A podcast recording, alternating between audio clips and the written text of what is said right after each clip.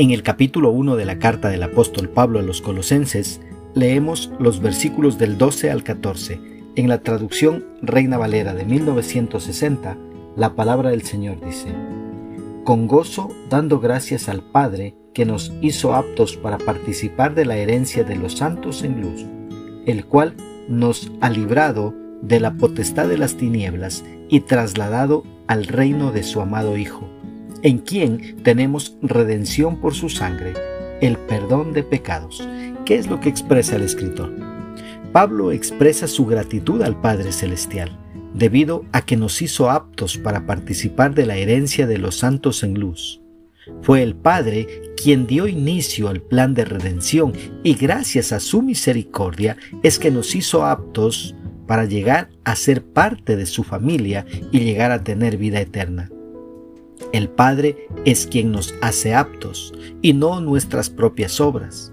Por nuestros propios méritos, lo único que lograríamos será la condenación. Pero, por la gracia y misericordia de Dios, llegamos a tener vida eterna. Los cristianos hemos sido librados del dominio de Satanás y ahora somos hechos hijos de Dios.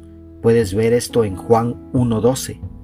Dios permitió que seamos trasladados al reino de su amado Hijo. Cuando un imperio conquistaba a otro, se tomaba a la población del imperio conquistado y se lo trasladaba por completo a la tierra del conquistador.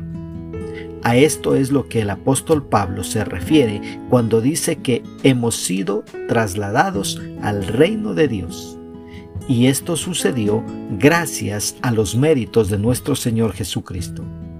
Dice Pablo, en quien tenemos redención por su sangre, el perdón de pecados. El precio de nuestra libertad fue pagado por la sangre de nuestro Señor Jesucristo ahí en la cruz del Calvario. Nuestro pecado quedó perdonado y ahora somos grandemente bendecidos al recibir perdón y vida eterna. Todo esto gracias a nuestro Señor Jesucristo. ¿Cómo podemos aplicar esta porción bíblica a nuestra vida? Primeramente siendo agradecidos con Dios que nos salvó por medio de nuestro Señor Jesucristo. Por misericordia nos dio salvación y vida eterna en lugar de condenación que merecíamos por nuestros pecados. Agradezcamos a Dios que nos puso dentro de su familia y ahora somos sus hijos. Todo esto gracias a nuestro Salvador. Una segunda aplicación, testificando de Cristo a otras personas, para que también ellas tengan la bendición y la oportunidad de conocer al Salvador y gozar de salvación y vida eterna. Aquella salvación que solo viene por medio del sacrificio de Jesucristo en la cruz. Él es el único camino que nos lleva al cielo. No existe ningún otro camino. Cuando tú miras Juan 14:6, Jesús dijo que es el camino, la verdad y la vida, y que nadie va al Padre si no es por medio de Él.